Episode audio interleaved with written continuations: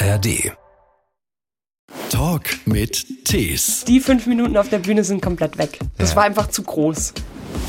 Und dann hieß es halt, du solltest dich jetzt entscheiden und entweder sperrst du die Gitarre das nächste halbe Jahr in den Schrank und konzentrierst dich auf die Schule oder es macht halt keinen Sinn. Also ich hätte dann, ich war dann in der zehnten und habe die zehnte dann nicht mal mehr fertig gemacht. Mein Selbstbewusstsein zu der Zeit war extrem hoch. Ich habe mir quasi die schwierigsten Songs von Steve Vai ausgesucht und mir war einfach klar, wenn ich das spiele, dann sollte da eigentlich nichts schief gehen. Dieses Nicht-Gitarre spielen war ganz schlimm. Du wirst dann unerträglich. Ja. Mir wurde nochmal mehr bewusst, dass da tatsächlich eine Abhängigkeit von diesem Instrument besteht, was mir selber nicht bewusst war. So, wo ich denke, krass. Wir haben halt Probentage gehabt von 10 bis 24 Uhr jeden Tag für 10 Tage, ohne Pause. Okay. Und wir sind alle aus dem Zahnfleisch da raus. Ein Podcast von SWR3. Mein Name ist Christian Thees. Ich bin die Jassi Hofe. Jassi, Ausnahmegitarristin. Wunderkind mal gewesen? Normalerweise protestieren Wunderkinder sofort. Ich auch. Also dieser Begriff Wunderkind oder Furchtbar, tatsächlich oder? auch der Begriff Talent ist für mich so ein Ding. Ähm, damit degradiert man irgendwo das, die, die Arbeit, die vielleicht jahrelang dahinter steht. Ach, Also das ist ja auch interessant. Ich hätte jetzt eher gedacht mit, nee, ich bin doch kein Mozart oder sowas. Mo Mozart bist du schon, aber eben mit viel Arbeit. Genau, also was auch immer ich bin und an welchem Punkt ich bin, so technisch oder was auch immer, ähm, hat mit viel Arbeit zu tun. Ja, ja, sie, die einen wunderbaren Weg bisher hat, den werden wir jetzt gleich auch gemeinsam erzählen. Du hast deine eigene Band, du spielst aber auch bei den No Angels aktuell zum Beispiel. Du bist mit Helene Fischer auf Tour, Ja. was nicht alle toll finden, also so Peers, wie man immer sagt. Auch darüber sprechen wir gleich noch. Die letzten Jahre waren auf jeden Fall ziemlich verrückt bei dir. Ja. Und ich habe schon gerade eben verstanden, wärst du keine Musikerin geworden, wärst du Fußballerin geworden. Tatsächlich ja, das stimmt. Ja, also ich habe ganz früher, ich habe wirklich Fußball gespielt Ja. im Verein und hab's dann, als ich 12 oder 13 war, quasi die Zeit, in der ich angefangen habe, Gitarre zu spielen, musste ich mich irgendwann entscheiden, weil ich wollte halt ganz viel Gitarre spielen. Und als Mädchen Fußball, natürlich hatten wir dreimal die Woche Fußballtraining. Oh, das ist aber schon richtig Leistungstraining. Das war schon intensiv. Wir, wir hatten auch eine super Mannschaft. Die Spiele am Wochenende, die dann noch oben drauf kamen zu den dreimal Training, waren aber halt teilweise wirklich drei Stunden Fahrt irgendwo hin, weil es gab halt nicht viele Mädelsmannschaften. also ist das in der Bundesliga. Gut, Bundesliga war es noch nicht, aber es war halt dann wirklich so, wo ich einfach dachte, ich krieg das alles nicht unter den Hut. Also Schule ja auch noch und dann musste ich mich irgendwie entscheiden. Und dann habe ich mich halt für die Gitarre entschieden und gegen den Fußball. Es ist aber trotzdem im Hinterkopf immer präsent und es ist immer noch eine Leidenschaft und ich nehme immer noch gern Fußball auch in die Hand. Also bei mir liegt auch immer ein Ball im Garten. Und schaue natürlich, verfolge zum Beispiel gerade die Frauenfußball-WM sehr intensiv. Nicht nur Deutschland, auch die USA. Auch die USA-Mannschaft, ha haben genau. es dir angetan. Da gibt es Genau. ja mittlerweile schon eine richtig lange Tradition. Genau, und bei da den gibt es halt. Spielerinnen wie die Megan Rapino, die ja dann auch politisch und überall Stimmt. irgendwie interessant und wichtig ist. Megan Rapinoe war auch die mit dem Kniefall, oder? War das Megan? Nee, die hat sich nicht verletzt. Ah, ich- nee, nee. Verletzt? Nein, ich meinte den Kniefall, als Ach so, damals Black ja, Lives stimmt, Matter ganz groß genau, war. das war, war, sie. war das genau, Megan? Genau, genau. Okay, und sie gut. wurde auch zu Trump eingeladen und hat die Einladung abgelehnt und ist nicht Das- ins Weiße Haus. Und das sind halt so Sachen, wo ich denke, das ist super und wir brauchen mehr so Menschen. Und bei deinem Tagesablauf liegt diese Fußball-WM einfach relativ günstig, oder? Also Verhältnismäßig. Äh, Morgens um drei ist für dich zurzeit kein Problem allerdings. Es ist machbar, genau. Also alle Spiele, die um 3 Uhr morgens kommen oder vormittags, ähm, die kann ich mir alle anschauen. Ich muss nur gerade tatsächlich schauen, ich hatte jetzt am Wochenende Shows und die Deutschen haben ja am Sonntag um 11.30 Uhr gespielt. ja, letzten Sonntag, genau. Und ich war noch, einen Abend davor hatte ich noch eine Show in Steyr in Österreich und dann habe ich überlegt, was macht jetzt mehr Sinn? Fahre ich nachts noch nach Hause, um das Spiel dann zu schauen? Ja. Oder bleibe ich und gucke das Spiel noch dort? Und dann habe ich tatsächlich halt entschieden, ich fahre noch bis 5 Uhr morgens nach der Show nach Hause und stehe dann rechtzeitig auf und gucke das Spiel. Also es ist, ich muss schon gerade versuchen, das alles unterzukriegen, aber es ist mir wichtig und verhältnismäßig habe ich Glück. Wenn jetzt die Spiele abends wären, könnte ich Ja. die meisten gerade nicht schauen. Ja, schön, dass wir hier in Ulm sind, äh, deiner Heimatstadt. Genau. Ich habe gerade noch einen schönen Spaziergang gemacht durch Ulm vorher, bin an, der, an dieser wunderschönen Musikschule vorbeigelaufen, die aber vermutlich nicht deine war damals. Nee, ich war, also ich bin ja Außerhalb ein bisschen. Genau, genau. Ich bin gebürtig aus Dornstadt. Ja. Das ist eine Viertelstunde von Ulm und da war ich in der Musikschule. Denn das ist eine wirklich tolle Musikschule, so ein altes historisches Gemäuer, Ja. dire direkt am Ufer. Ja, Das ja ist- ich meine, Ulm das- hat eh ganz viele schöne Fleckchen. Die ganze Altstadt ist wunderschönes Fischerviertel. Also ist schon eine schöne Stadt. Ich mag's auch. Deswegen bin ich tatsächlich froh, dass ich eigentlich jetzt noch in der Nähe von Ulm bin, auch weiterhin. Mhm. Das ist schon nicht verkehrt. Also ich brauche nicht die Großstadt. Ich bin Nein. viel genug unterwegs und dann ist es ganz schön, eigentlich, wenn man dann so ein kleines, gemütliches, nettes Städtchen hat, was man als Heimat bezeichnen kann und da gerne zurückkommt. Und da sind alle deine Gitarren. Wie viele Gitarren hast du zu Hause? Momentan kann ich es dir gar nicht mehr genau sagen, weil allein im letzten halben Jahr noch mal einige dazu kamen. Ähm, aber ich schätze, ich bin bei knapp 30 im Moment. Das geht ja, finde ich noch. Also ein Freund von mir betreibt das hobbymäßig. Der hat schon 25 Gitarren in seinem Wohnzimmer hängen. Mhm. Ja, Und ja. ich hätte gedacht, das kannst du locker verdoppeln. Nein. Das noch nicht, aber es ist wirklich, also es wird leider, im, also was heißt leider, es ist so ein, es hat, es ist Fluch und Segen, aber es werden immer mehr. Jetzt gerade mit der Tour, die wir dann mit Helene haben, dann denkt man halt, okay, ich brauche eigentlich jetzt noch die Gitarre, ich brauche noch die Richtig. Gitarre und es sind halt einfach ganz viele Sachen, die man bedienen muss und dann natürlich auch gewisse Gitarren, die man haben will. Ich habe mir letztes Jahr zu meinem 30. Geburtstag habe ich mir selber ähm, eine Telecaster geschenkt von 1970. Also eine klassische. Mhm. Genau. Und das war jetzt mal so ein Highlight für mich, wo ich sage, das will ich mir zum 30. für, für all das, was ich jetzt erreicht habe und für die ganze Arbeit, dachte ich, ist das meine Belohnung an mich selbst. Wie klingt eine Telecaster? Also Ähm. kann, man das, kann man das irgendwie imitieren? Naja, eine Telecaster klingt auf jeden Fall sehr hell, sehr brillant. Und es ist zum Beispiel eigentlich immer, wenn man viel clean, funky Sachen spielt, Ja. dann ist eine Telecaster die richtige Gitarre. Eine Gibson Les Paul zum Beispiel klingt ja sehr warm. Die hat, hat viel Body und klingt sehr warm und hat viel Sustain. Und die Telecaster ist da eigentlich so ein bisschen das Gegenteil dazu.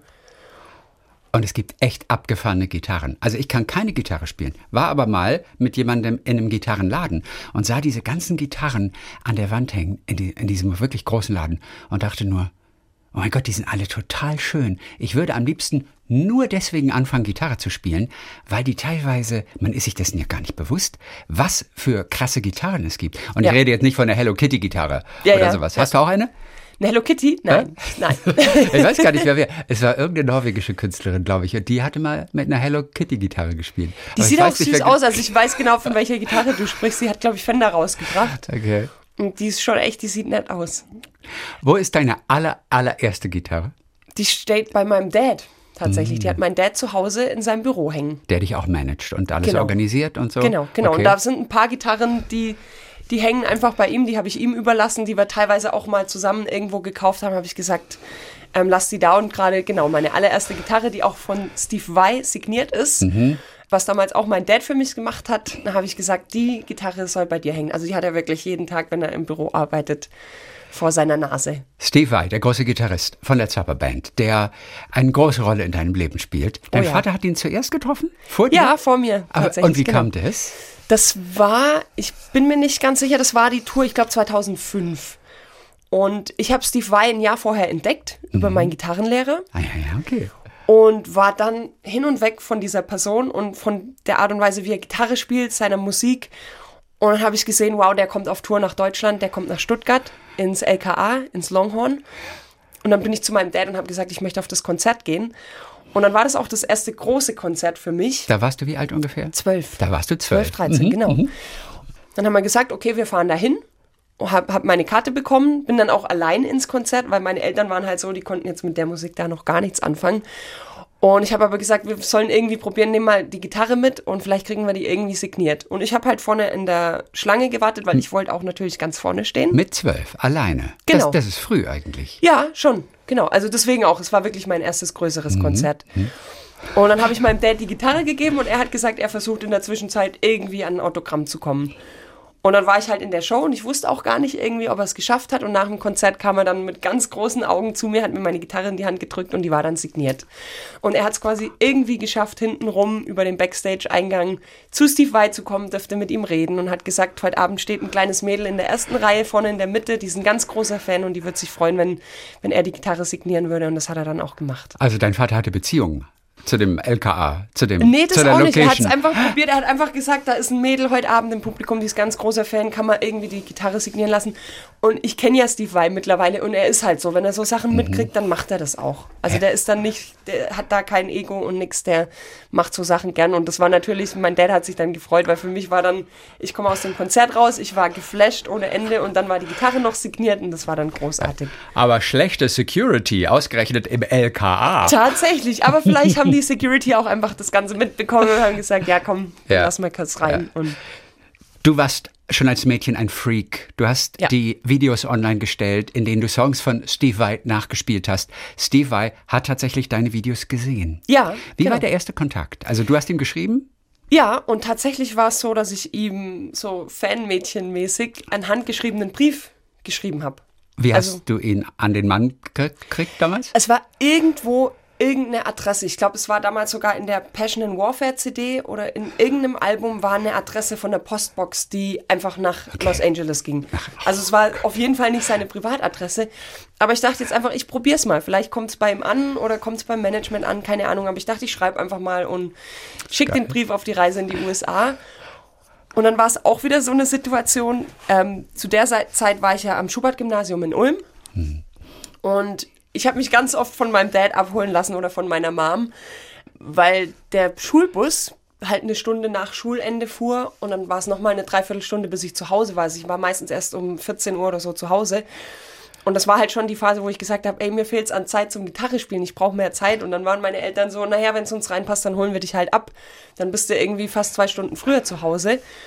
Und dann stand mein Dad vor der Schule mit einem ganz großen Grinsen und hat gesagt, rate mal, was gerade zu Hause ankam. Dann habe ich gesagt, ich weiß es nicht. Er hat gesagt, du hast einen Brief aus der USA bekommen. Und er hatte den Brief dann im Auto auch dabei und dann war schon das Steve Vai-Logo vorne drauf gezeichnet und dann dachte ich, wow, das darf jetzt nicht wahr sein.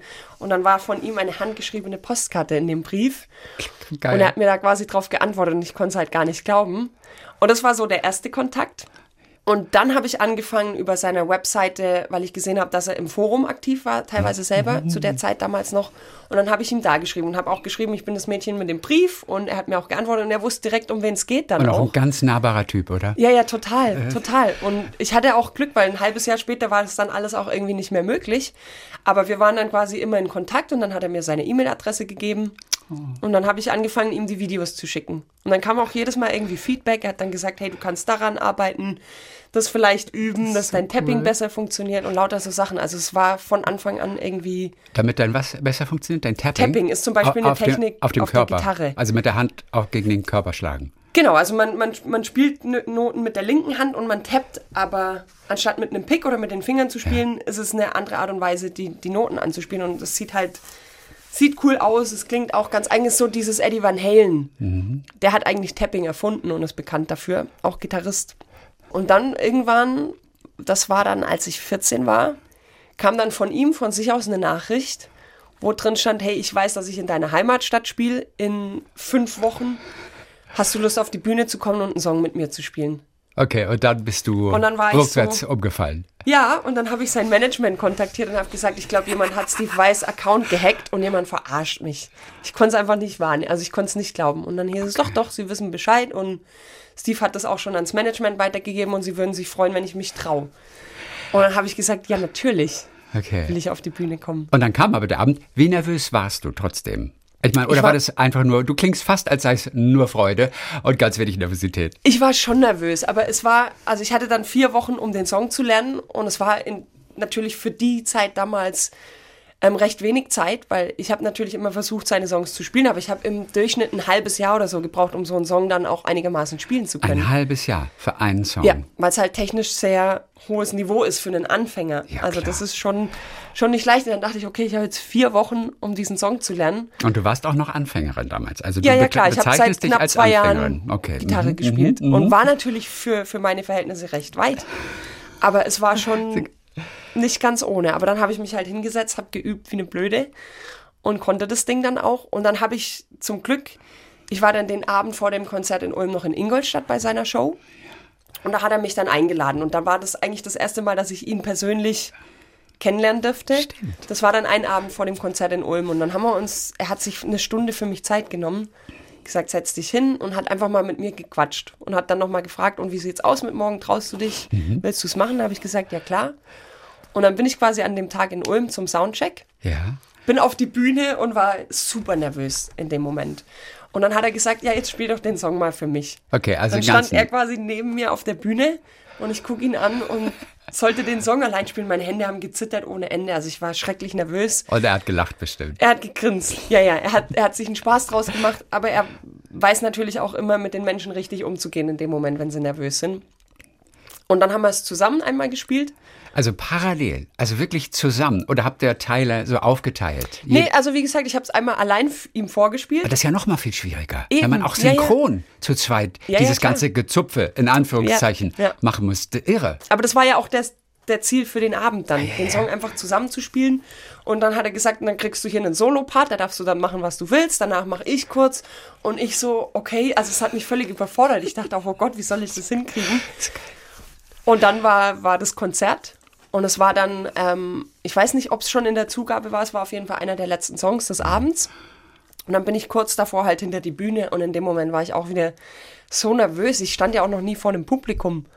Und dann waren halt 1400 Menschen und mein großes Idol, die standen alle da und ich habe das so von der Seite gedacht und dachte so, oh Gott, ich halte es gar nicht mehr aus. Und in dem Moment, als ich dann aber die Bühne betreten habe und wir angefangen haben zu spielen, habe ich wie ein Blackout. Also ich war nicht mehr nervös. Und wenn ich da, das, das Video gibt es auch auf YouTube, natürlich in der ganz schlechten Qualität für damals. Ja.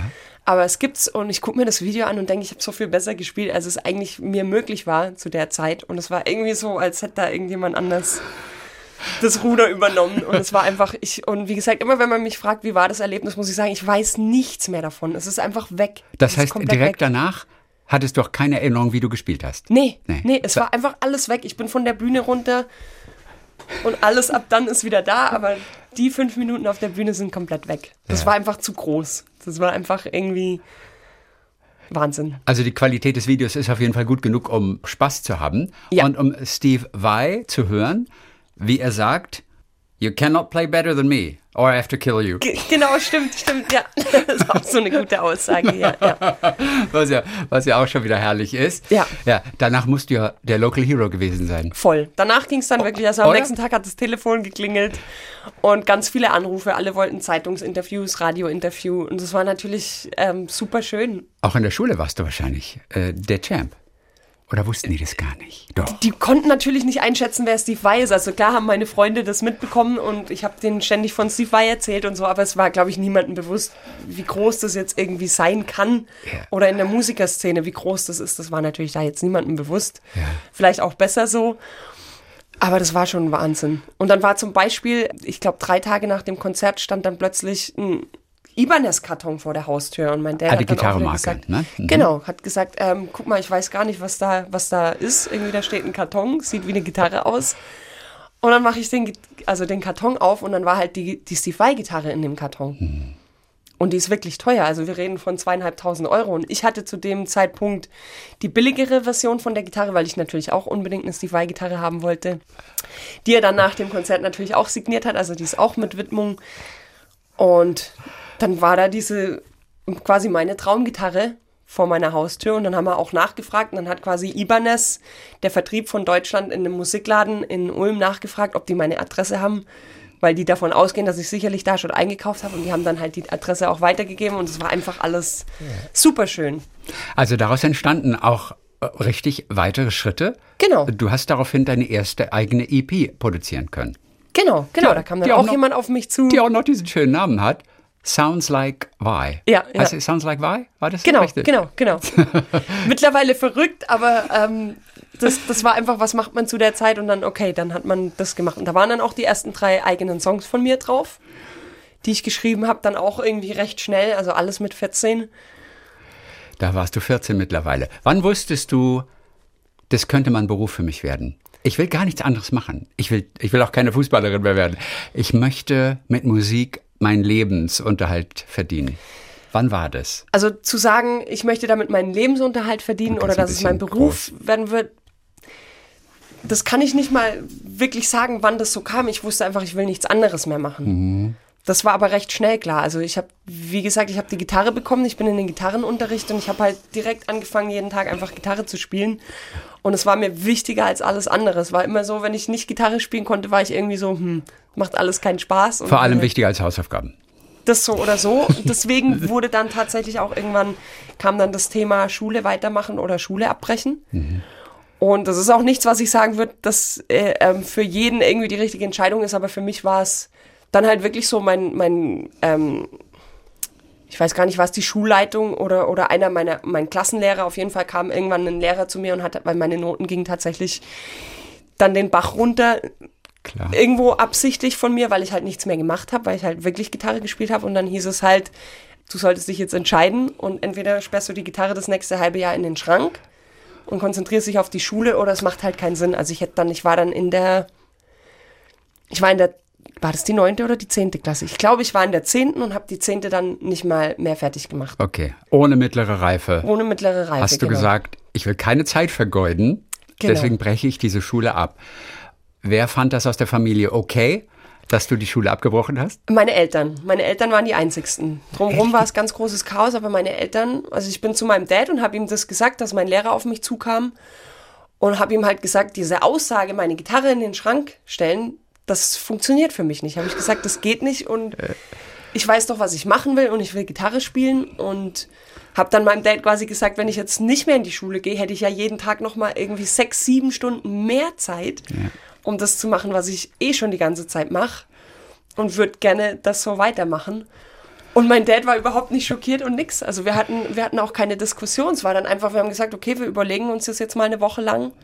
Und dann haben wir zu dritt, meine Eltern und ich, entschieden. Und der ist ja auch Musikfreak, ne? Also der, Genau, der, der genau. ist Musikfreak. Und Der dann habt ihr zu, zu dritt entschieden, richtig abends, so beim Abendessen. Genau. Dann haben wir gesagt, okay, dann lassen wir das mit der Schule. Und ich glaube aber auch, dass meine Eltern das nur gemacht haben, weil sie mir vertraut haben und halt mitbekommen haben, dass ich ja wirklich den ganzen Tag Gitarre spiele. Also wenn die jetzt davon ausgehen hätten müssen, dass klar. ich mich vor den Fernseher setze, so Füße hochlege, Fernseher an und dann irgendwie nichts mehr macht, dann hätten sie das auch nicht gemacht. Aber denen war einfach bewusst, okay, die macht ihr Ding, die wird ihren Weg gehen und wie der Weg dann aber aussieht, wussten wir natürlich alle nicht. Das war dann einfach so, okay, den Schritt gehen wir jetzt mal und dann gucken wir weiter. Du warst auf jeden Fall kein Kind, das man zum Üben animieren musste. Du Niemals. musst heute noch ein bisschen üben. Eben, Nee. Du nicht, bei dir war wahrscheinlich das Gegenteil. Du musst langsamer aufhören, langsamer was essen, langsamer schlafen gehen, Genau. langsamer genau. atmen. Genau, genau. Ja. Also du warst schon freakig. Also wie viele Stunden hast du gemacht? Äh, Zehn Stunden Minimum. Und, und zu der Zeit, wo ich in der Schule war, bin ich früher aufgestanden, dass ich noch eine Stunde vor der Schule Gitarre gespielt habe. Ich kam heim und ich habe halt wirklich wenig geschlafen. Also ich habe dann sind meine Red Bull-Dosen zu Hause und habe halt nachts noch Gitarre gespielt, hat so einen ganz kleinen Verstärker, damit es vielleicht auch gar niemand mehr mitkriegt im Haus und habe einfach heimlich noch weitergespielt und das ging so die ganze Zeit. Und meine Schwester hat mich für verrückt erklärt, zu Recht auch irgendwo. Also die war dann schon eher so, wo sie gesagt hat, du hast doch nicht mehr alle Tassen im Schrank. Ihr hattet beide zusammen auch Instrumente gelernt. Also du hast ja auch ein bisschen äh, Geige hast du mal gemacht vorher. Das war vor der Gitarre, Das war vor genau. der Gitarre, äh, Querflöte. Das war meine Schwester. Ach, das meine war Schwester deine hat Schwester. Querflöte gespielt. Und du genau. Flöte aber wenigstens? Nein. Genau, Blockflöte. Du hast Blockflöte hast Genau. du gemacht. Aber das war dann zu leise wahrscheinlich. Oder Ja, und das war auch, also auch Geige war überhaupt nicht meins. Da habe ich gar nicht geübt. Da habe ich dann auch irgendwann immer gesagt, also den Zugang zur klassischen Musik habe ich zu der Zeit einfach nicht gefunden. Es Das- gibt auch keine Kinder, die Geige üben. Gibt es auch gar nicht. Wahrscheinlich sehr wenig. Also ich, glaube auch, es ist so ähm, der falsche Zeitpunkt. Jetzt zum Beispiel würde es mich interessieren. Ich habe mir vor, vor, vor wann, vor vier Jahren oder so ein Cello gekauft. Einfach für mich, weil ich sage, ich habe Lust, irgendwie mich damit zu beschäftigen und mag auch klassische Musik mittlerweile. Und du kannst? Schon? Also du, ich weiß, du kannst Klavier auf jeden Fall. Das kannst du auch. Mhm. Extrem gut.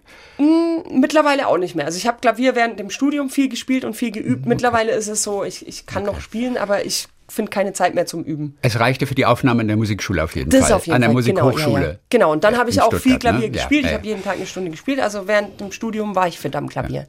Aber die Gitarre. Und auch nicht die akustische Gitarre. Nee, genau. du warst ganz Glück. schnell bei Verstärker, wie du gerade gesagt hast. Genau, genau. Es wurde richtig laut. Es wurde laut. Laut ist immer unangenehm. Für alle. Ja. Wie weit ging das bei euch? Ähm, also wir haben dann irgendwann Ärger mit den Nachbarn bekommen. Und auch meine Schwester. Und dann, dann war so der erste Schritt, dass mein Dad gesagt hat, okay, dann verfrachten wir dich jetzt in den Keller. Und wir haben den Keller ein bisschen umgebaut. Wir haben Schallschutzfenster eingebaut, eine, eine Schallschutztür, damit da irgendwie ein bisschen Ruhe einkehrt. Ja. Und es hat dann ein Stückchen weiter funktioniert, aber es war dann tatsächlich so, dass nicht alle Nachbarn, viele fanden das auch toll und haben ja mitbekommen, was alles so drumherum passiert und haben das mit unterstützt. Ähm, aber es gab auch andere Nachbarn und dann haben meine Eltern und ich tatsächlich irgendwann gesagt, hey, wir, wir haben keinen Bock mehr, wir ziehen weg. Und haben uns dann ein Haus im Allgäu gesucht. Aber das ist natürlich dann auch schon ähm, nach dem Studium wieder. Also zwischendurch war ich ja weg und habe studiert und da war es nie ein Problem. Also in, in Boston eh nicht, weil da in Boston, als ich gelebt habe, haben ja, waren, war ich in einem Apartment, wo wir alle Musiker untergebracht waren. Okay. Da war es von allen Seiten laut, da war das okay und in Stuttgart hat es auch funktioniert. Aber in Dornstadt war es irgendwann einfach nicht mehr machbar, weil ich halt viel gespielt habe. Ich würde jetzt nicht mal sagen, sehr laut. Ich habe schon versucht, Rücksicht zu nehmen, aber Natürlich war halt dauerhaft irgendwas präsent hörbar. Und mit Kopfhörer geht auch nicht. Also Nee, das wollte ich nicht. Das wolltest war für mich. Das nee, nee, das war schon so, ich kann nicht zehn Stunden Kopfhörer aufhaben. Ich will schon mit Verstärker und Also umgezogen ins Allgäu. Genau. Eigenes Haus, da hat man seine Ruhe. Ja. Aber deine Schwester ist nicht mitgezogen. Genau, damals. die, ist bei meiner Oma geblieben dann, weil meine Oma hat in Dornstadt nebenan gewohnt von uns. Und meine Schwester hat zu der Zeit auch noch studiert in Ludwigsburg und hat einfach gesagt, sie, sie will nicht ins Allgäu und sie, ja, sie ja. bleibt dann da. Nein, die war schon Studentin. Das ist dann ja Genau. auch wirklich nichts Besonderes. Genau. Aber ihr wart mal ganz dicke miteinander und dann war das Verhältnis aber ein bisschen angespannt irgendwann, oder? Die Yasi ist ihr ein bisschen auf die Nerven gegangen manchmal. Ja, auf jeden Fall. Also wir haben viel gestritten und wir waren eigentlich gar nicht mehr dicke miteinander. Ja, weil Das- du, weil du, weil du nur, nur an der Gitarre warst oder weil du so viel Krach gemacht hast oder warum? Naja, ich, ich war schon, also durch die Musik extrem, dann kam aber auch, ähm, ich habe ja dann mit 15 auch, also ich, bevor ich 16 wurde, schon das Studium an der Hochschule in Stuttgart angefangen und bin dann auch nach Stuttgart gezogen. Was du durftest ohne mittlere Reife. Genau, und das war auch wieder so, Das ist so Begabtenförderung, Förderung, oder wie heißt das dann? genau, es gibt eine Begabtenprüfung, die man ablegen muss. Ach, okay. Und das weiß auch nicht jeder, aber wir hatten dann einfach, wir wurden an die Hochschule eingeladen, weil jemand von, ich glaube, Bekannte von meinen Eltern halt wussten, dass es die Hochschule gibt und dass es da einen Gitarrendozent gibt und wir sollten uns mit dem nochmal treffen. Und dann sind wir an die Hochschule und ich habe einfach mal dem vorgespielt. Also ich habe einfach Gitarre gespielt und dann hat er gesagt, okay, pass auf, ähm, das ist wirklich großartig, was du da für dein Alter und so kannst. Es gibt Wege, die wir versuchen könnten zu gehen, damit du schon anfangen darfst zu studieren. Und dann war quasi der erste Weg die Begabtenprüfung. Und da geht's dann auch noch gar nicht ums Instrument. Da geht's wirklich einfach so, die Begabtenprüfung machen zum Beispiel viele internationale Studenten. Da geht's dann einfach drum, wie sieht mein Allgemeinwissen aus, wie sehen meine Deutschkenntnisse aus und die ganzen Sachen. Oh, alles, was mit Musik nichts zu tun hat. Genau. Aber war dann auch kein Problem. Also die habe ich dann bestanden.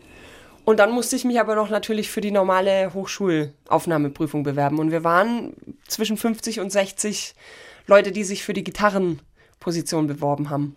Und ich wusste auch gar nicht, wie viele den Platz kriegen, aber mein Selbstbewusstsein zu der Zeit war extrem hoch. Ich habe mir quasi die schwierigsten Songs von Steve Vai ausgesucht und mir war einfach klar, wenn ich das spiele, dann sollte da eigentlich nichts schief gehen. Und dann habe ich von zwei Leuten ähm, den Platz für, für die Gitarre bekommen. Und dann bin ich nach Stuttgart und habe da das Studium angefangen. Und dann war ich 16 und dann war ich natürlich allein in meiner Wohnung, habe viel Musik gemacht und dann kam dieses Thema vegan in mein Leben. Also ich war davor schon vegetarisch, Okay, das ist ja auch schon. ähm, das schon mit, mit neun oder zehn. Ja, und das ist eines deiner Tattoos auch auf dem Oberarm Genau, an genau. Vegan, also, Genau. also der- Hardcore-Veganerin. Ja, Hardcore-Vegan. Nicht mehr militärisch, militant war Ja. ich tatsächlich auch mal. Also das, Ja. der Begriff kommt ja nicht von irgendwoher, dass manche Veganer da so sind. Ja. Hat aber auch, glaube ich, seine Berechtigung, weil man einfach, wenn man sich mit dem Thema auseinandersetzt, ist es ein sehr emotionales Thema. Und dass man da aus Versehen mal sehr extrem wird, ist, glaube ich, irgendwo ein Stück weit nachvollziehbar. ja, kurze Frage an dich. Woran erkennt man eine Veganerin? Sie sagt's dir. Ja, der ist einer, Deswegen, ich, ich genau. finde, das ist einer der besten Witze überhaupt. Ja, ja, ich hab, Sie neulich hat mir jemand ja. eine Karikatur gezeigt, wo, wo sie an der Beerdigung stehen und der Pfarrer fragt, hat noch jemand was zu sagen? Und dann kommt die Sprechblase von einer Person, ja, ich bin vegan. Und es ist halt, es, es ist Klischee und, und wie gesagt, ich kann mich ein Stück weit nicht rausnehmen, weil ich hab's hier auf dem Arm stehen. Also Ja, es ist das. offensichtlich. Ja. Und ähm, kommt einfach daher, dass das Thema so wichtig ist. Und dann kam diese, dieses Thema in mein Leben und das war dann echt groß für mich. Und dann war zum Beispiel meine Schwester so, das war dann das nächste Streitthema auch, wo sie dachte, was geht eigentlich bei dir?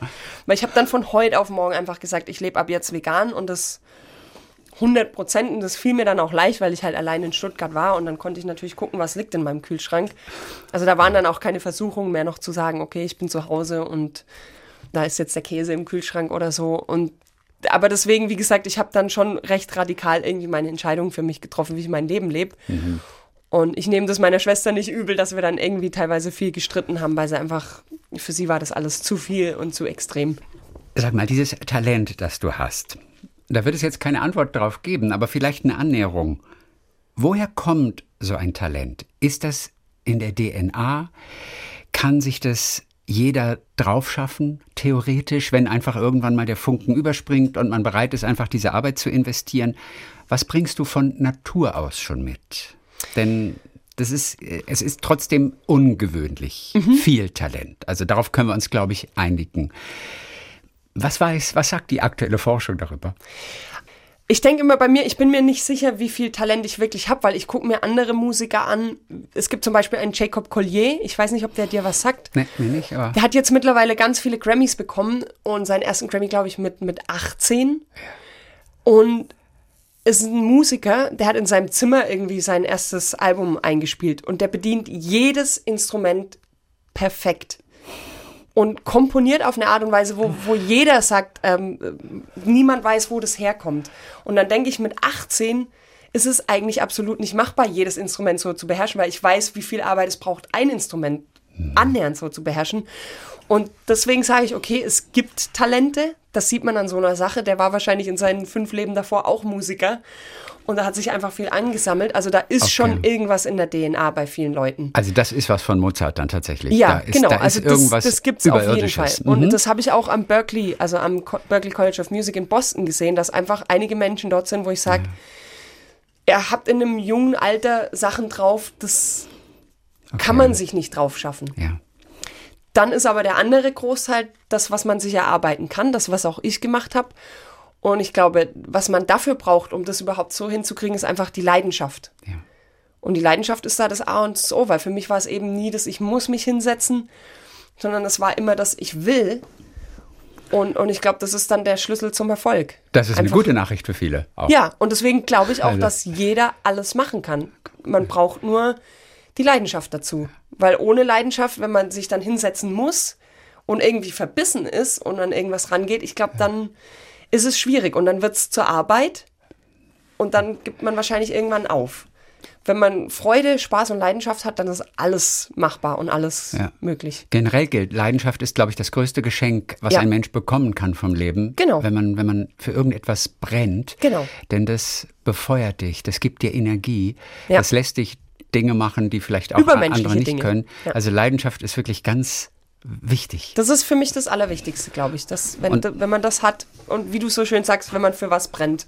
Und dann gibt es aber den Spruch, den die Großen auch immer bringen. Also es ist wirklich nur 10% Talent und 90% Arbeit oder ich weiß nicht, wie, wie sind die Prozentzahlen wirklich? Du hast es Äh, öfter Würde ich gehört wahrscheinlich als ich. genauso sagen, ja. Also in meinem Das ist ja nichts, ne? 10% Nee. Talent. Ja. Das traut sich jeder wahrscheinlich schon wieder zu. Ja, natürlich. Deswegen, genau. Also das, es wäre falsch, wenn jemand denkt, ich habe doch kein Talent, ich, ich kann nichts erreichen. Das ist völlig falsch, weil, wie gesagt, man kann letztendlich alles erreichen. Aber es ging auch schnell bei dir, muss man ja auch sagen. Also es ging schon extrem schnell voran. Ja. Also das müssen wir festhalten. Auf ne? jeden Fall. Und ich habe ja recht spät angefangen. Also die meisten Musiker oder Talente oder die, ähm, die dann irgendwie studieren oder großartige professionelle Musiker werden, die spielen ja meistens, heißt ja, ja, ich habe ja schon mit zwei irgendwie angefangen oder mit vier oder mit acht. Ich habe ja super spät angefangen mit zwölf. Das Ja. ist schon so, wo ich denke, okay, was wäre denn passiert, wenn ich mit sieben angefangen hätte, Gitarre zu spielen?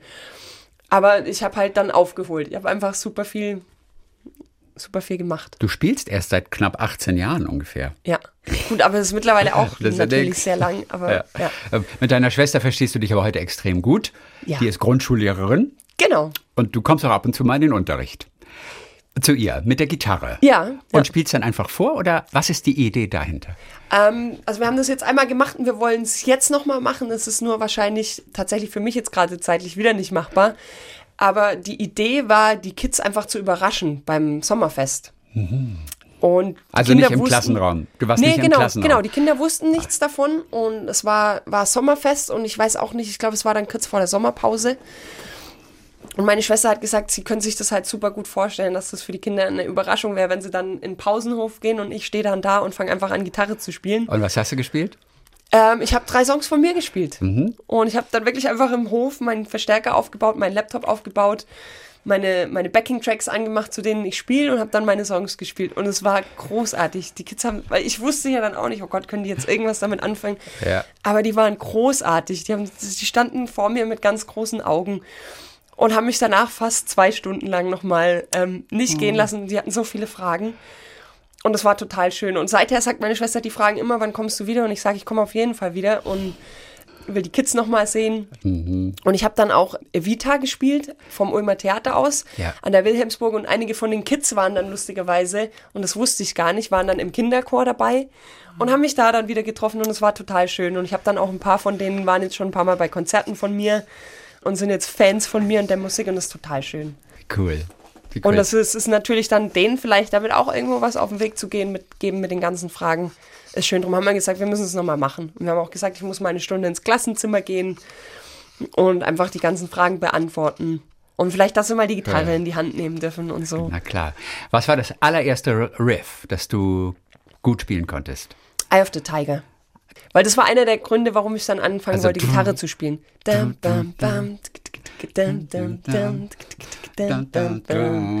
Ja, das und äh. tatsächlich, was man halt auch recht schnell lernt über die Musikschule, Smoke on the Water. Das ist sagen. ein so ein Ding, das lernt man ganz am Anfang. Hast du jemals, weil du ja sehr früh elektrisch warst, House of the Rising Sun gespielt? Ja, Hast du auch. Ja. Das ist doch so der Klassiker. Wer Gitarre lernt, ist irgendwann am Lagerfeuer, holt die Gitarre raus und spielt als erstes House of the Rising Sun. Genau. Das war zumindest früher mal so. Ich weiß nicht, ob das heute immer noch so ist. ich hab's also nicht am Lagerfeuer gespielt, aber es war mal bei irgendeinem Konzert, wo ich mit einer Coverband gespielt habe, wo der Song dabei war. Oder was zum Beispiel auch so ein typisches Gitarrending ist ähm, von Led Zeppelin Stairway to Heaven. Natürlich. Das gehört auch dazu. Natürlich. Oder auch Santana, war Samba Partie. Das Mhm. war auch recht am Anfang dabei. Beatles, Yesterday, lauter so Sachen waren da ganz am Anfang. Du bist äh, musikalisch ja ohnehin sehr vielseitig auch interessiert. Deine Welt ist eigentlich der Fusion Rock, wo es auch wirklich richtig zur Sache geht. Mhm. Aber du magst es vielfältig zu sein, was sehr undeutsch ist. Man, Okay, man ja, hat ja gerne ja. Schubladen in Ja, Deutschland. das verstehe ich, ja. Weißt du so, wie in, in ein klassisches Konzert zu gehen und gleichzeitig zu den Ärzten? Ja. Das ist aber komisch. Ja. Nee, ist es eigentlich nicht. Deswegen erweiterst du auch deinen Horizont. Deswegen bist du auch offen und spielst natürlich bei den No Angels. Also das ist jetzt ja noch relativ nachvollziehbar. Ja. Aber eben auch, und das können einige Peers dann eher nicht nachvollziehen, bei Helene Fischer. Was ja auch eigentlich so gar nicht deine Musik ist. Das stimmt. Das heißt, die Puristen unter den Rock-Gitarren-Fans, die waren so ein bisschen skeptisch. Was gab's für Reaktionen? Ja, wirklich unterschiedliche. Also manche haben sich sehr gefreut, haben gesagt, wow, das ist jetzt der nächste Schritt in deiner Karriere. Und es gab aber auch Kommentare und Nachrichten, wo Leute gesagt haben, ich bin jetzt kein Fan mehr von dir, ich kann deine Musik nicht mehr hören. Und dann denke ich, aber das verstehe ich nicht, weil es hat mit meiner Musik ja gar nichts zu tun. Und es hat auch mit mir als Person eigentlich nichts zu tun. Es wäre jetzt eine Sache, wenn ich sage, ich spiele ab jetzt nur noch bei Helene Fischer und ansonsten gibt es nichts mehr von mir. Ja, klar. Aber ich, ich meine, mich und meine Musik gibt es weiterhin, wird es auch immer weiterhin geben und es sind einfach zwei verschiedene Paar Schuhe, zwei verschiedene Projekte und ich finde einfach, das muss ich selber entscheiden dürfen, was ich als Musikerin mache und ich sehe halt den Mehrwert und ich habe super viel Spaß und, und ich lerne auch sehr viel, aber das sehen natürlich die Menschen nicht und es ist halt, aber wie du sagst, es ist natürlich sehr, sehr schubladenmäßig gedacht und In Deutschland gerne. schwarz-weiß gedacht Und zu sagen, ist auch ähm, natürlich, jetzt mag ich dich nicht ja, mehr. Und es ist auch Helene unsere Fischer Gesellschaft spielst. natürlich zurzeit. Ja. Äh, wir haben Menschen, die hören unseren Radiosender jetzt nicht mehr. Also kommt eine Mail ins Studio. Also jetzt gendern sie auch noch, weil man einmal gesagt hat, MusikerInnen. Ja. Ja. Und d- das alleine reicht schon in der heutigen Zeit, dass jemand schreibt und sagt, fortan werde ich einen anderen Sender hören. Ja. Das ist schon eine krasse Reaktion. Es ist Also- unglaublich und es ist auch, ähm, deswegen, ich mag zum Beispiel Facebook, also ich bediene Facebook fast gar nicht mehr, weil es, ich finde, da ist es extrem. Mhm. Und ich frage mich dann immer, würden wir so miteinander kommunizieren, wenn wir uns gegenüber sitzen? Natürlich nicht. Und dann hätten wir wenigstens auch die Möglichkeit, vielleicht eine Diskussion zu starten und miteinander zu reden. Aber ähm, was da in Social Media abgeht und wie wir miteinander reden und was für Kommentare so einfach mal schnell kommen, das ist schon nicht schön. Und ich finde, das hat auch äh, in der Pandemie haben wir das sehr stark gezeigt, dass wir wirklich sehr schwarz-weiß denken und nicht offen sind und, und nicht Meinungen akzeptieren, wie sie sind, sondern dass Ja. Jeder meint, ich habe eine Meinung und das ist die einzig wahre. Und so Ja. ist es halt nicht. Also das ist einfach schwierig. Also die Gitarre spielen, auch mit, mit Solo oder Soli bei Helene Fischer, das ist ein richtig großer Gig auch für dich. Ja, das ist voll. ein, ein Monsterunternehmen, bei dem du dich natürlich erstmal ein bisschen zurückstellen musst. Das Genau. heißt, was ist die Anforderung an dich? Also was ist da, was ist gefragt für dich als Gitarristin? Denn das Ja. ist ein ganz neues Ambiente für dich. Ja, plötzlich. ja, also natürlich, ähm, wie du sagst, ist was ganz anderes von mir gefragt und gefordert. Ich habe mich davor nicht wirklich mit. Ich nenne auch Helenes Musik nicht mehr Schlager. Also gerade wenn man ihr neues Album hört, Rausch, dann ist es für mich einfach sehr gute Popmusik. Die alten Sachen, die Hölle morgen früh und so, das ist deutsche Schlagermusik, auf jeden Fall. Aber die neuen Sachen sind für mich Popmusik. Ja. Und dann wurde von mir natürlich das gefragt, die Popgitarre zu bedienen. Und das war so eigentlich was, wo ich mich bis dato überhaupt nicht beschäftigt habe. Alles drumrum, ja, Jazz, Blues, Funk, Rock, Metal, Pop? Nein. Und dann war das für mich so eigentlich eine Herausforderung zu denken, okay, was ist jetzt eigentlich, wie bedient man eine Popgitarre? Und Ja, was ist Popgitarre spielen? Was bedeutet das genau? es ist recht simpel und es ist eigentlich zum Beispiel ganz oft halt irgendwie den Grundton und die Terzen eine Oktave drüber zu spielen und solche Sachen oder coole Single-Note-Melodien zu spielen. Also ganz anders als alles, was ich vorher gemacht habe. Und dann war das total spannend zu gucken, okay, was macht man jetzt da? Oder es ist zum Beispiel auch viel mit, mit Sounds zu arbeiten. Also die, die Gitarre mit viel Chorus, mit vielen Delays, verschiedene Delays, mit sowas zu arbeiten. Hast du sonst nicht so viel dran? Nee, nee. Und deswegen war das total spannend, dann zu sagen, okay. Und dann ist es aber auch schön, weil ich trotzdem mich selber einbringen darf. Also in dem Moment, wo ich auch letztes Jahr in München die erste deiner Art, habe ich ja auch ein großes Gitarrensolo spielen dürfen. Und Vor ich hab, 130.000 Zuschauern. Ja. Also das ist größter Gig ever. Ja, also, 130.000. Ja, mit der Einstellung sind wir auch alle rein, wo wir dachten, okay, so ein Erlebnis haben wir nur einmal. Auch deswegen denke ich, dass dann jemand war das? kommt. Odeonplatz oder- oder das Stadion war oder in München? München auf dem Messegelände. Auf dem Messegelände. Wurde extra eine Bühne aufgebaut für das Ganze. Und das war ja auch, wo ich denke, das darf niemand, also dazu kommen und zu sagen, wie kannst du nur? Ich meine, dass man als Musiker sich freut, wenn man die Möglichkeit bekommt, vor 130.000 Menschen zu spielen und auch noch mit dem Wissen, dass man ein Gitarrensolo kriegt, wo die ganze Band nicht mehr mitspielt, sondern einfach nur ich selber Ja. im Lift nach oben gefahren werde und dieses Solo spielen darf. Also das ist doch irgendwie, Auch das ganz- würde jeder machen wollen. Auch und, ganz und vorne jeder- an der Bühne. Einfach, Genau. Und du wirst auch von Helene natürlich dementsprechend gefeiert. Also Genau. du hast da deinen Auftritt, du hast dein Genau. Spotlight. und ich ne? darf in dem Moment auch ich selber sein. Also es heißt dann ja nicht, du musst jetzt so und so ein Solo spielen, sondern ich darf ich selber sein und bei einigen Songs darf ich schon die Yassi als Gitarristin mit einbringen und ich glaube, dass das halt auch gewollt war, um eben Helene Fischer und ich meine, die ganze Band ist neu, es klingt anders als vorher und ich glaube, das ist gewollt. Und es ist auch gewollt, jemand wie mich reinzubringen, der quasi so gefühlt von der Straße kommt und halt nicht die gestriegelte Popgitarristin ist von der Popakademie, sondern eben die aus einer anderen Welt kommt und diese Farbe vielleicht auch teilweise ein Stück mit in Helene Fischers Musik und wie das Ganze halt jetzt klingt, damit reinzubringen. Und das ist schön und das empfinde ich als wertvoll, dass ich da eben meine Farbe auch mit reinbringen darf. Weil wenn ich das gar nicht dürfte und komplett unterdrückt wäre, um nur was zu bedienen, wäre es auch wirklich schwierig. Popmusik spielen klingt jetzt aber für uns erstmal, als sei das für dich einfacher. Es ist in gewissen, also sagen wir mal technisch gesehen, ist es auch einfacher. Aber wir reden von anderen Sachen, weil die Show zum Beispiel läuft ja mit einem Timecode und mit einem Klick. Okay. Und in der Band ist das musikalische Niveau, also es ist wirklich ähm, oberste Liga. Und da wird natürlich auf andere Sachen geachtet. Und da geht es halt um Mikrotiming. Und da darf man sich halt nicht erlauben, irgendwie auch nur einmal ein Stück weit vor dem Klick zu spielen. Und man muss quasi in so einem Pocket sein. Und das waren Dinge, mit denen habe ich mich vorher auch nicht beschäftigt, weil mit meiner Band spiele ich nicht zu Klick. Natürlich, wenn ich für mich übe, übe ich mit Metronom. Aber dieses, wie spielt man auf höchstem Niveau mit Metronom, dass man einfach so tight zusammenspielt, wie es irgendwie früher bei ähm, Motown und so, also wenn man jetzt wirklich von den krassesten Musikern redet, die halt so im Pocket spielen. Und das sind halt Sachen, die hier gefragt waren. Und da habe ich auch mir gar nicht so leicht getan. Also wie gesagt, ich hatte auch hier wieder Baustellen, wo ich sage, wow, okay, ich habe hier auch wieder zu üben, ich habe andere Dinge zu lernen und die machen mich als Musikerin besser. Also ich stehe jetzt musikalisch noch mal viel besser da als noch vor zwei Jahren und das ist für mich groß und da freue ich mich drüber.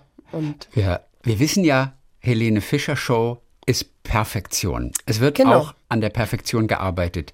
Wie anstrengend war das für dich? Also jetzt, wie, wie lange habt ihr geprobt für diese Show?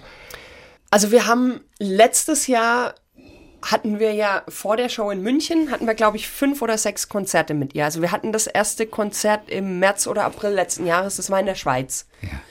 Und da hatten wir, ähm, glaube ich, drei oder vier Wochen Proben. Okay, drei oder Und das vier waren Wochen jeweils Proben. immer so 14 Tage am Stück. Und das Okay. war extrem intensiv.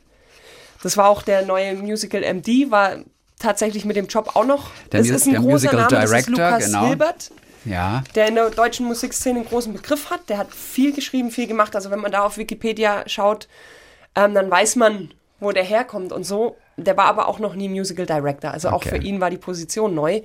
Und wir haben halt Probentage gehabt von 10 bis 24 Uhr jeden Tag für 10 Tage, ohne Pause. okay. Und wir sind alle aus dem Zahnfleisch da raus und waren so, ähm, es hat am Anfang auch wenig Spaß gemacht. Also es war echt so ein bisschen Hast du es bereut zwischendurch wir, mal? Ja, okay. am Anfang schon. Also muss ich ganz ehrlich sagen, wir wurden da ein bisschen durchgeprügelt und es war auch noch die Phase, wo Helene auch noch gar nicht dabei war. Also es ist immer so, dass erstmal die Band probt und alles vorbereitet oh. und die Künstlerin kommt dann dazu, wenn wir quasi alles perfekt beherrschen. Und das war, also der, der Start war ganz schwierig.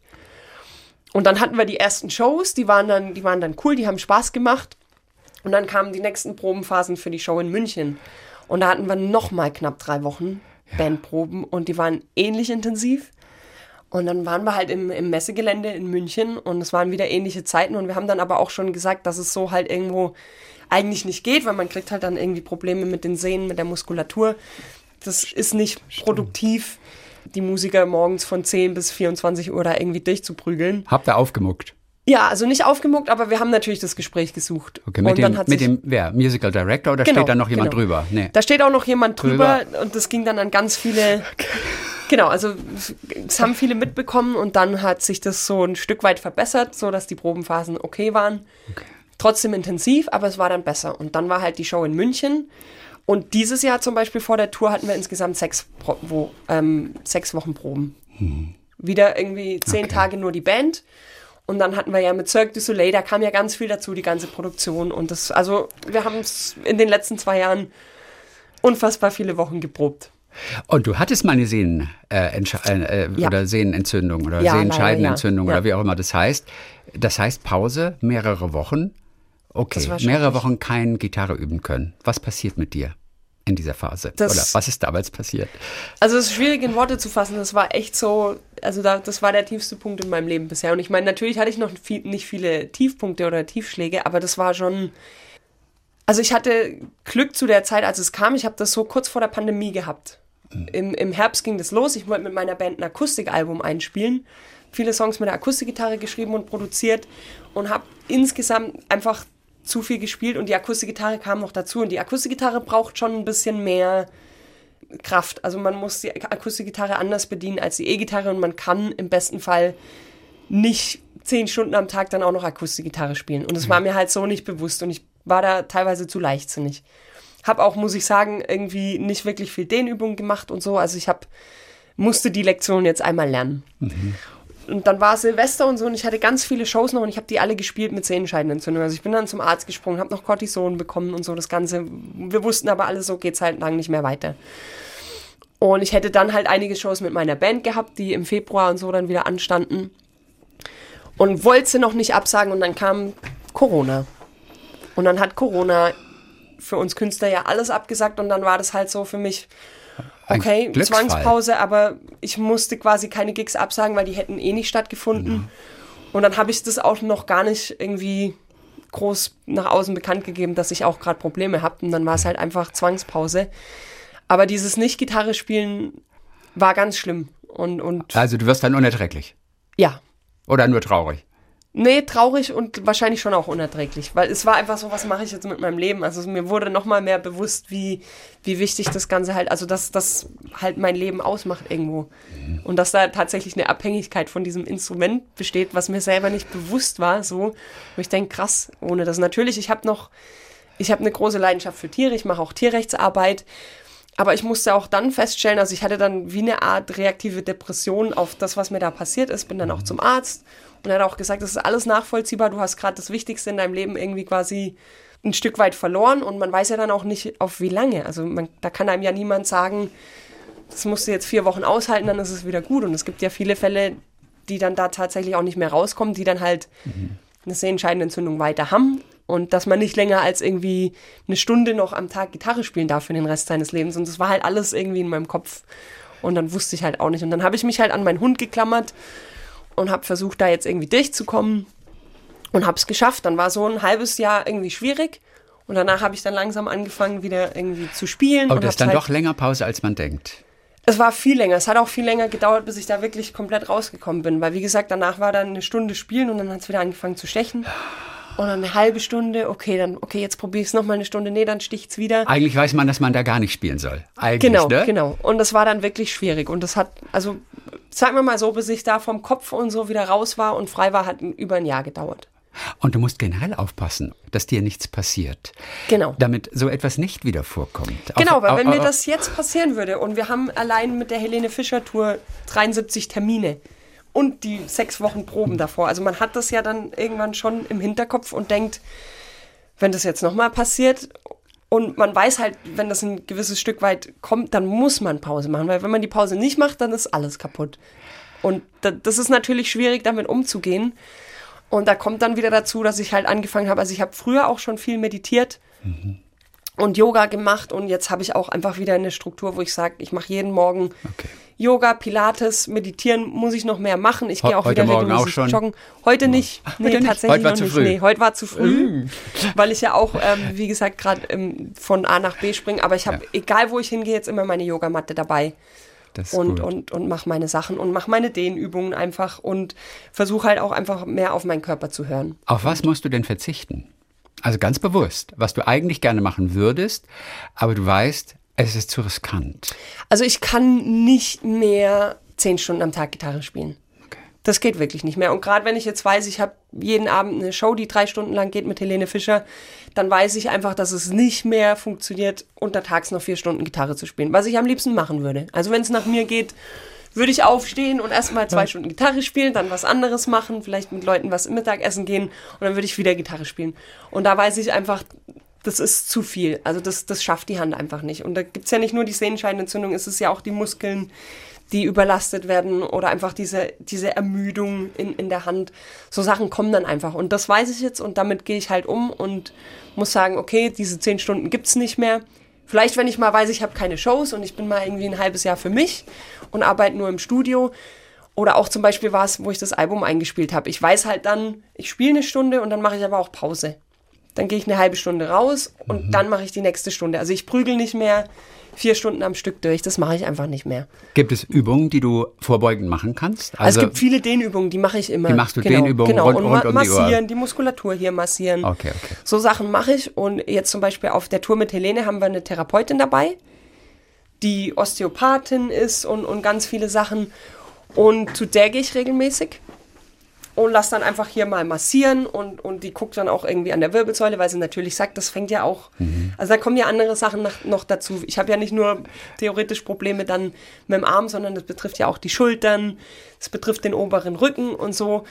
Und hatte dann jetzt auch auf der Tour mal kurz, also wir haben alle Momente, wo man sagt, oh, jetzt sticht's gerade oder so. Und jetzt ist es aber großartig, wir gehen zu unserer Therapeutin und ich bin eine Stunde bei der und die drückt gewisse Punkte. Eine zwei ganze Tage Stunde? später ist alles wieder gut. Cool, Luxus. Genau, und das habe ich auch da so meine Entspannung vom Kopf her, dass ich weiß, okay, wenn jetzt irgendwie was ist, muss ich mir nicht gleich Sorgen machen. Dann kriege ich meine Behandlung und ich weiß auch für mich selber dann einfach ein bisschen aufpassen. Vielleicht mal irgendwie entzündungshemmende Sachen mehr essen, was auch immer. Und achte halt eh auf gesunde Ernährung. Sowas kommt ja auch alles dazu. Und glaube, dass für mich das Wichtigste ist, mir da keine Sorgen zu machen und nicht Angst davor zu haben, dass da was passieren könnte. Weil der Kopf Klar. spielt ja auch immer in allem eine große Rolle. Wenn ich mir die ganze Zeit einrede, mir geht's schlecht, dann geht's mir auch schlecht. Nee, nee, da verkrampft Und- man natürlich genau, ganz, ganz schnell. genau. Aber, aber Fahrradfahren tust du noch. Du könntest dir ja einen Arm brechen bei einem Ich Sturz. fahr kein Fahrrad. Du fährst echt kein Fahrrad. Nee, und ich habe zum Beispiel Snowboarden geliebt. Was Und- zehnmal so viel gefährlich ist wie Fahrradfahren. Genau, und habe dann, wollte auch letztes Jahr, dachte ich dann, ich habe mein Board nochmal richten lassen. Und dann dachte ich, aber irgendwie traue ich es mich nicht. Nee, weil ich habe mir früher mal meinen Arm gebrochen beim Inlineskaten. Das war aber noch vor der Gitarre. Aber da hieß es halt auch, also ich habe mir wirklich komplett das ganze Ding da vorne gebrochen. Das sah auch übel aus. Und da haben sie halt gesagt, ähm, pass auf, dass du dir den Arm nicht nochmal brichst, weil das hat man gut zusammen, zusammenschustern können. Aber ob das nochmal so funktioniert, weiß man nicht. Und deswegen, ähm, ich nehme auch keine E-Scooter durch die Stadt oder so. Ich gehe dann lieber zu Fuß. Also ich versuche es schon zu achten, aber natürlich weiß man es nie. Also man kann ja auch einfach mal so blöd stürzen. Ich gehe viel joggen. Ja. Aber da habe ich jetzt dann auch keine Angst. Aber gewisse Dinge, wo ich das Gefühl habe, ich kann eine Gefahr vermeiden, dass ich mir irgendwas breche oder so, da achte ich schon drauf. Du hast gerade deine Hunde erwähnt, die wirklich Mhm. ein ganz wesentlicher Bestandteil deines Lebens sind, auch deiner Motivation, Ja. die du aber im Gegensatz zum Vegan auch verewigt hast auf deiner Haut. Ja, Ich sehe keinen Hund. ähm, Ah. hier zwei. Also ich habe auf meinem Handgelenk Wendy stehen. Das Wenn, ist die war der Fam- allererste Hund. Genau, das war unser Familienhund, mit der bin Ah. ich groß geworden und die hat mir eigentlich so auf den Weg gegeben. Also ich bin sehr empathisch und ich habe einfach dieses, dieses Ding für, für Tiere und deswegen bin ich auch Tierrechtlerin geworden und das hat einfach da seinen Grundstein gewonnen, weil ich einfach, da war ein Lebewesen, um das muss man sich kümmern, das ist angewiesen darauf, wie ich mit ihm umgehe und wie ich mich ums kümmere. Und dann habe ich, als ich die Schule abgebrochen habe und bevor ich das Studium angefangen habe, dachte ich dann, ich könnte auch, ich kann jetzt jeden Tag zehn Stunden Gitarre spielen, ich habe aber auch Luft, noch was anderes zu machen. Und dann dachte ich, vielleicht wäre es schön, ehrenamtlich im Tierheim mit Hunden spazieren zu gehen. Mhm. Und bin dann jeden Tag ins Ulmer Tierheim gefahren und habe einfach gesagt, so, ich habe jetzt drei Stunden und hab, die haben mir jeden Tag zwei Hunde in die Hand gedrückt. Also ich war immer drei Stunden dort und bin mit jedem Hund so eineinhalb Stunden spazieren gegangen. Das war auch komplett ohne Hintergedanke. Und dann war aber irgendwann eine Hündin dabei, ähm, American Stafford, die Hündin Ronja. Die haben sie mir dann in die Hand gedrückt, weil sie gesagt haben, ich soll mal probieren, mit der Gassi zu gehen, weil niemand will mit der rausgehen, die ist schwierig. Die musste Maulkorb tragen und die hat halt gezogen wie nochmal was. Ist unverträglich mit allem Möglichen, an, was auf vier Beinen geht. Menschen funktionieren, aber sonst nichts. Und dann haben sie mir die in die Hand gedrückt und dann dachte ich auch, boah, okay, die ist echt schwierig, die hat mich auch keines Blickes gewürdigt und so. Aber dann bin ich halt mit der immer noch raus. Die Hundeflüsterin? Ja, genau. Und dann irgendwann habe ich mich irgendwie so an diesen Hund gewöhnt und dann war das irgendwie plötzlich so nach und nach wo, war das halt so, wo ich dachte, boah, der Hund ist großartig und irgendwie hätte ich am liebsten den Hund.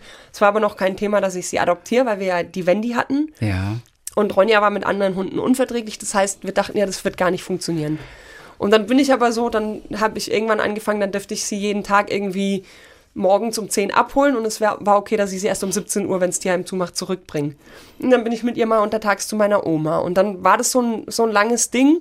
Dann war ich ja auch in der USA und in Stuttgart und immer wenn ich Zeit hatte, bin ich halt ins Tierheim zu ihr. Und die hat auch niemand adoptiert bis dato. Okay. Also die war Hat- dann fünf Jahre Hat sie im dich Tierheim. wiedererkannt? Immer, ja, ja, Ja, klar. echt? Hat und, sich und wiedererkannt? Wenn ich nicht dort war, Oh. ist meine Mom dann hin. Ja. Und dann, dann kam ich aus der USA zurück und dann waren meine Eltern und ich so, wo wir gesagt haben, sollen wir es jetzt nicht einfach mal probieren? Ob sie nicht sich mit Wendy anfreunden kann. Und dann sind wir mit denen ab und zu zusammen Gassi gegangen. Und das hat dann irgendwie funktioniert.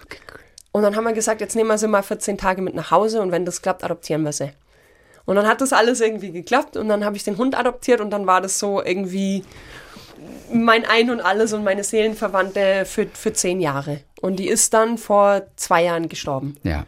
Wurde aber 15,5 Jahre alt. Also das Okay. war, aber die habe ich hier verewigt. Mit dem Herzschlag. Genau, das ist Ach, ihr das ist Herzschlag, der das habe ich Herzschlag. noch machen lassen.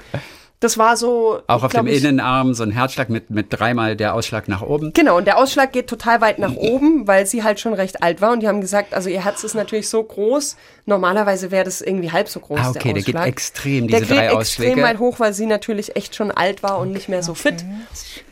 Und das war dann irgendwie auch Fluch und Segen in der Pandemie und mit der Gitarrenpause, weil ich hatte dann ganz viel Zeit für sie und sie wurde dann blind und natürlich auch schwerhörig, die ganzen Sachen, die dann natürlich im Alter kommen. Und dann war es halt eh super, dass ich irgendwie einfach, ich war dann halt für sie da und Mhm. habe irgendwie, wir haben das Ende dann zusammen geschafft, aber das war auch nochmal schwierig. Und es war ganz schwierig für dich. Und es, war, war- und es war die Zeit, in der du quasi auch die Songs geschrieben hast für dein Album Between the Lines. Genau, zum Teil auch. An ja. welchem Song hören wir am meisten, wie es dir ging in der Zeit, als Ronja gestorben ist? Also auf jeden Fall bei I Hear You. Das ist der Bonustrack. Okay. Es gibt aber auch noch Songs, die sind auch noch gar nicht auf einem Album, weil es irgendwie immer noch schwierig ist und ich habe das Gefühl, ich habe das bei Weitem noch nicht fertig verarbeitet und bin dann auch ein bisschen erstmal weggerannt vor der Situation. Also Ronja ist gestorben und dann habe ich, ich bin dann drei Monate, nee, nicht mal drei Monate, zwei Monate später in die USA Ah, Okay, das war das. für ein Projekt mit Holly Knight. Und es war dann, glaube ich, auch erstmal so, okay, ich muss erstmal weg von allem. Also bis, bis ich das verarbeite und Tat doch gut. das tat gut, genau. Aber da kommen noch Songs, also da ist noch ein ganz wichtiger Song, den habe ich aber noch nicht veröffentlicht. Und der ist auch für mich noch nicht fertig, weil ich sage, wenn ich den Song, das wird für mich der wichtigste Song, um das alles auszudrücken. Okay. Und für den lasse ich mir aber Zeit. Der ist Ich- auch noch nicht ganz ja. fertig geschrieben und der wird, weiß ich nicht wann, aber da wird es dann auch ein ganz schönes Video zu geben. Aber das kommt alles noch. Steve Vai wird ihn als erstes hören. Kann sein, kann sein, ja. Und, ja. und, und aber die, die Verarbeitung von Trauer funktioniert gut mit Gitarre oder ist das überbewertet?